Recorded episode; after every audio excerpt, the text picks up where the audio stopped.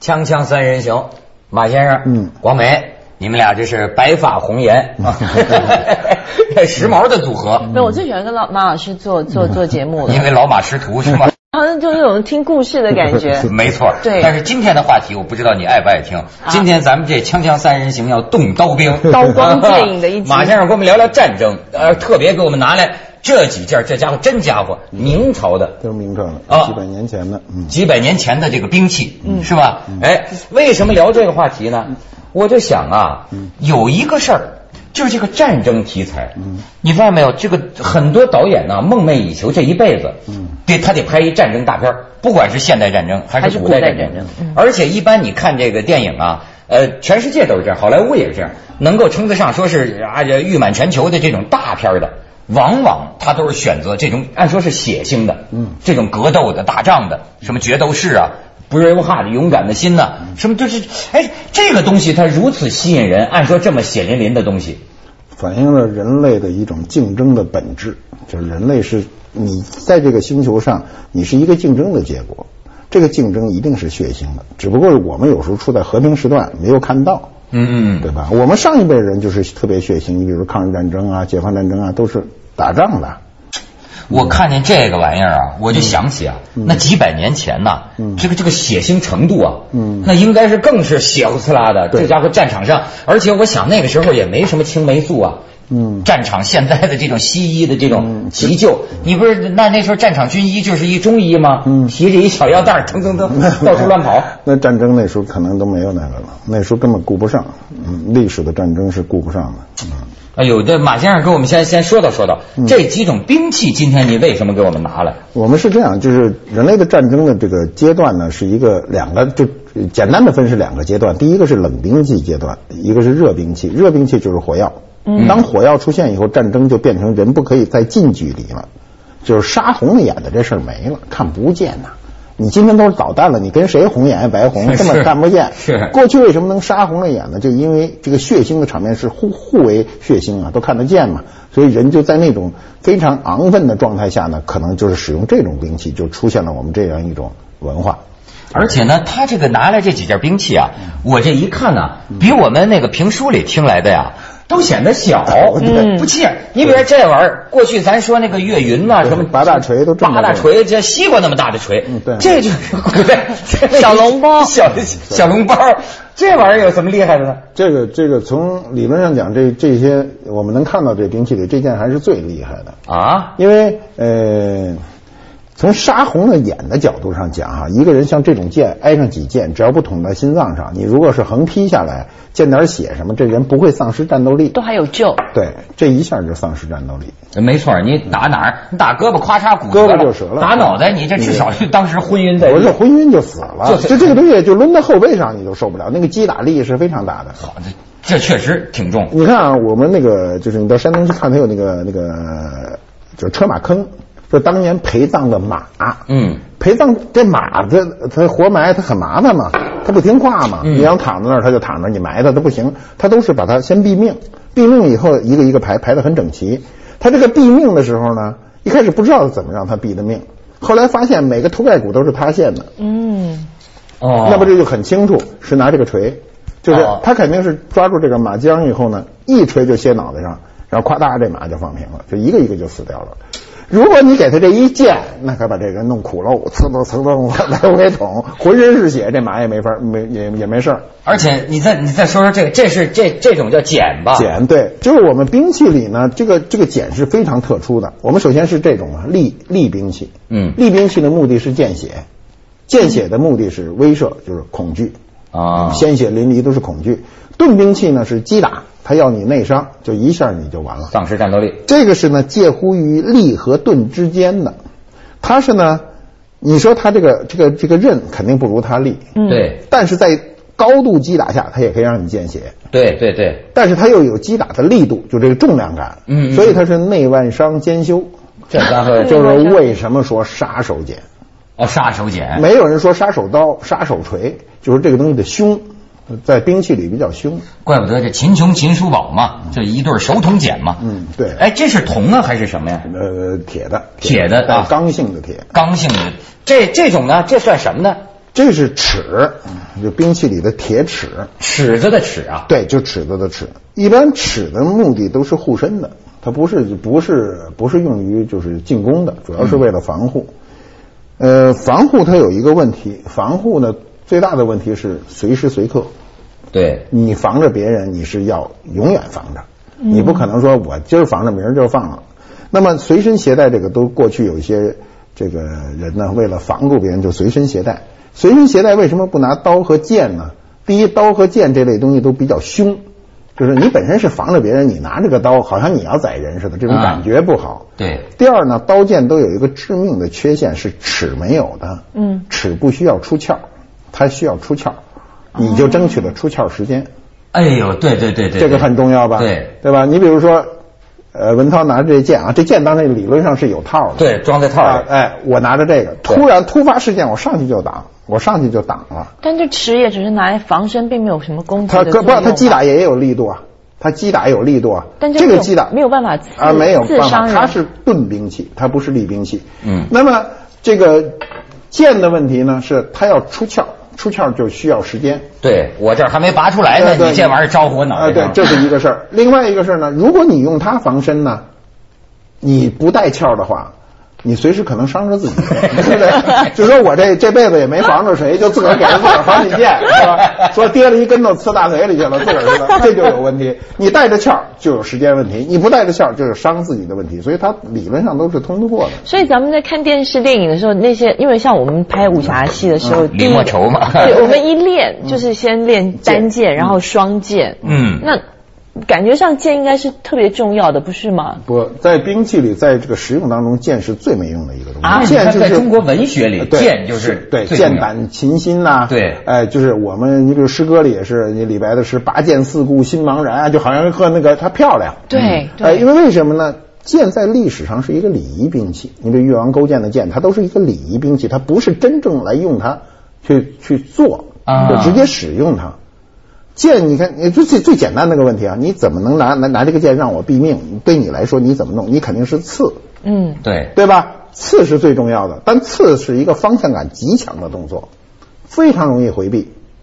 啊，哦你你想想是是对不对是你冲着我一闪啊我就闪这一了下刺空了啊就空了回回不来了。但是你击打的时候，你回避是，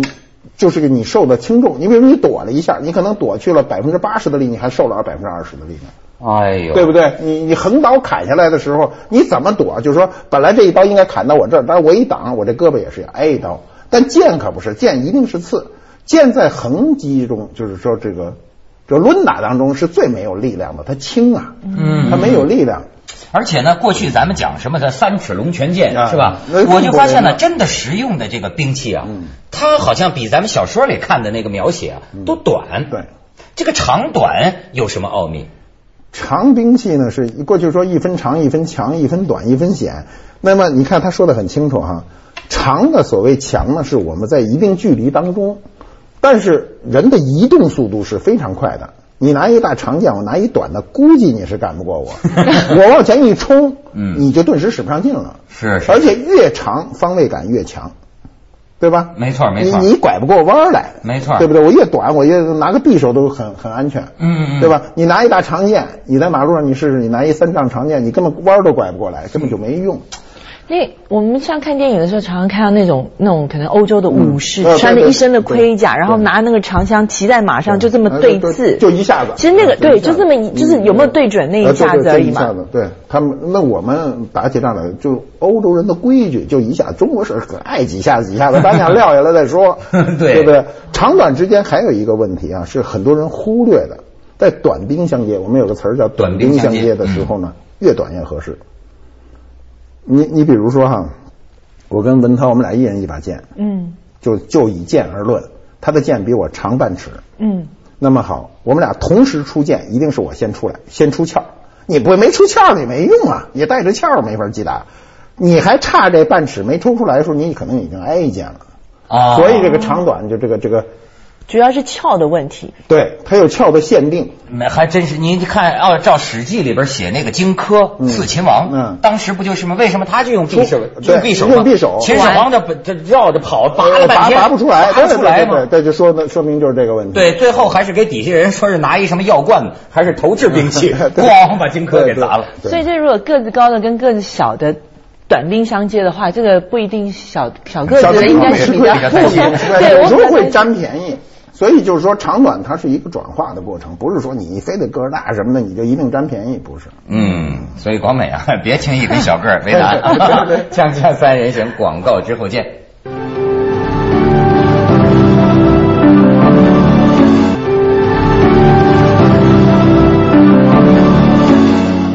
这据马先生说，今天拿来这家伙事儿，可能当年真是杀过人的。 对对有可能好家伙，这所以我就浮想联翩呐、我听一些学者讲到啊，嗯就是人类啊，从冷兵器到这个热兵器，是一个特别重要的事儿。对你比如说，其中一个重要的就是国家的控制力增强了。对你别像李自成那时候，那是一农民叫揭竿而起，那真是拿一棍子就能跟你打了，他就能能能能造反它了。嗯起码嗯能跟你对抗。对你你热兵器出现枪支出现，你对抗的能力就就减弱了。如果你没有，你要有也可以对抗，你没有你就不能对抗。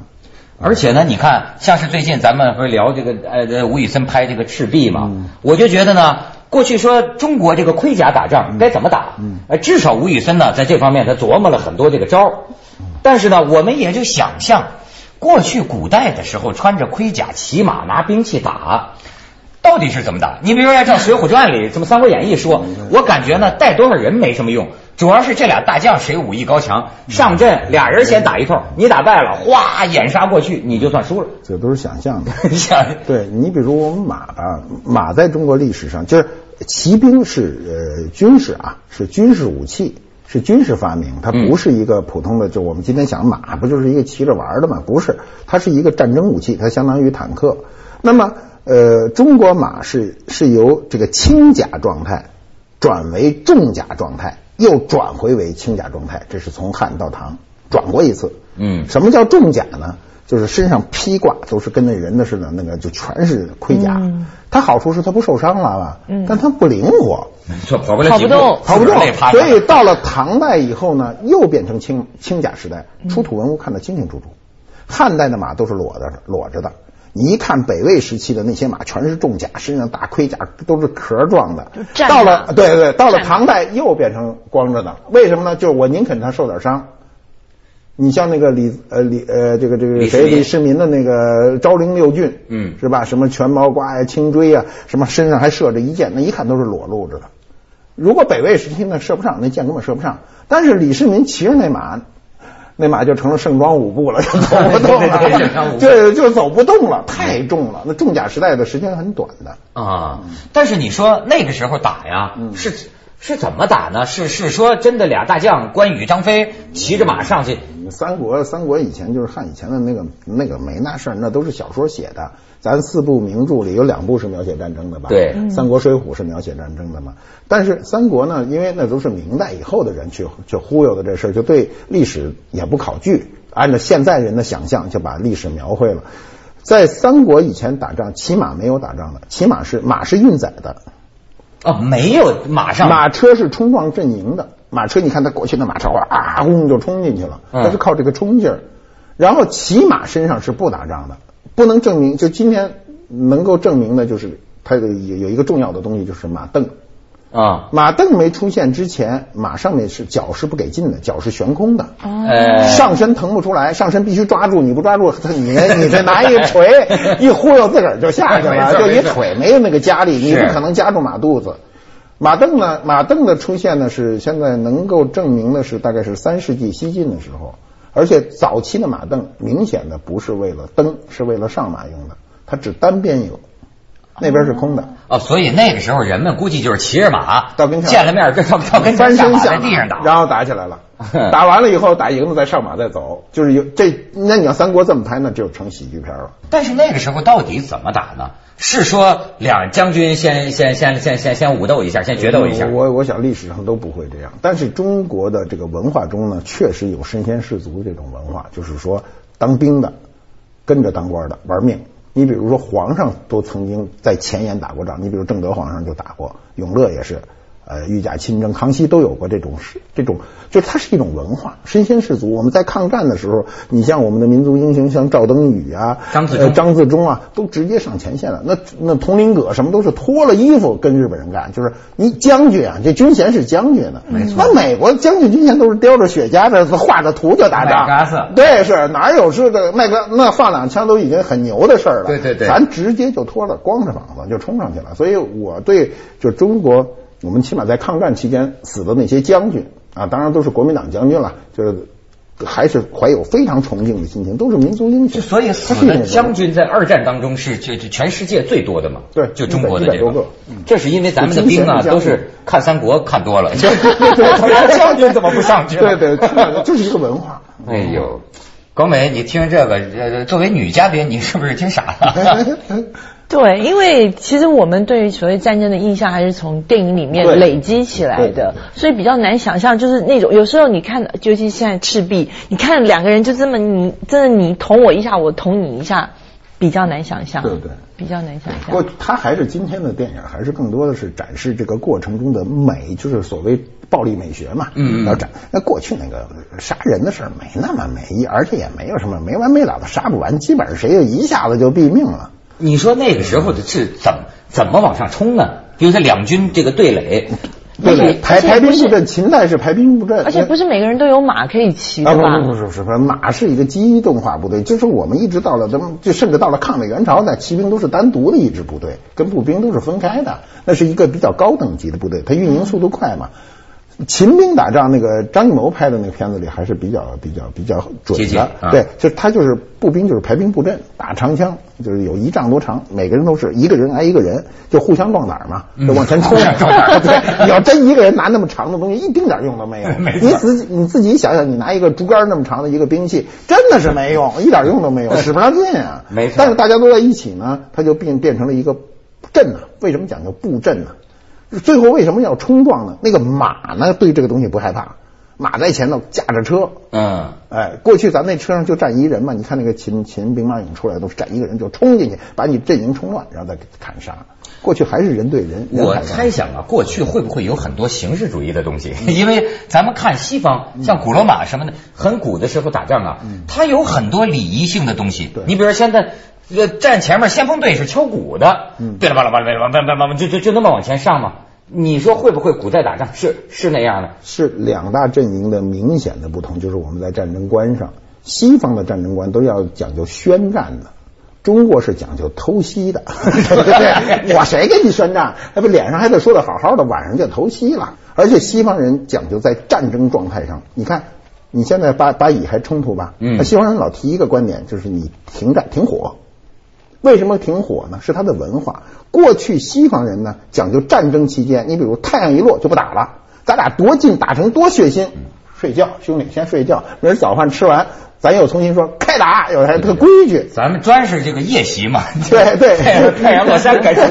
对，它源于什么呢？就源于我们最常见的决斗。你看，它决斗是公平的，不管是呃，在这个这个冷兵器时代用剑决斗，还是后来出现枪左轮枪。同时激发吧，它不允许你说，你看、啊、他两个人决斗，一人给一把枪，背对背的就开始走，走到一个距离，转过身来，然后有人裁判开始，嗯，出枪。对中国人你一转身，扫你 妈，先一下子给你干掉，对不对？没错嗯所以这加强职业道德什么的，它是它是文化观 对，锵锵三人行，广告之后见。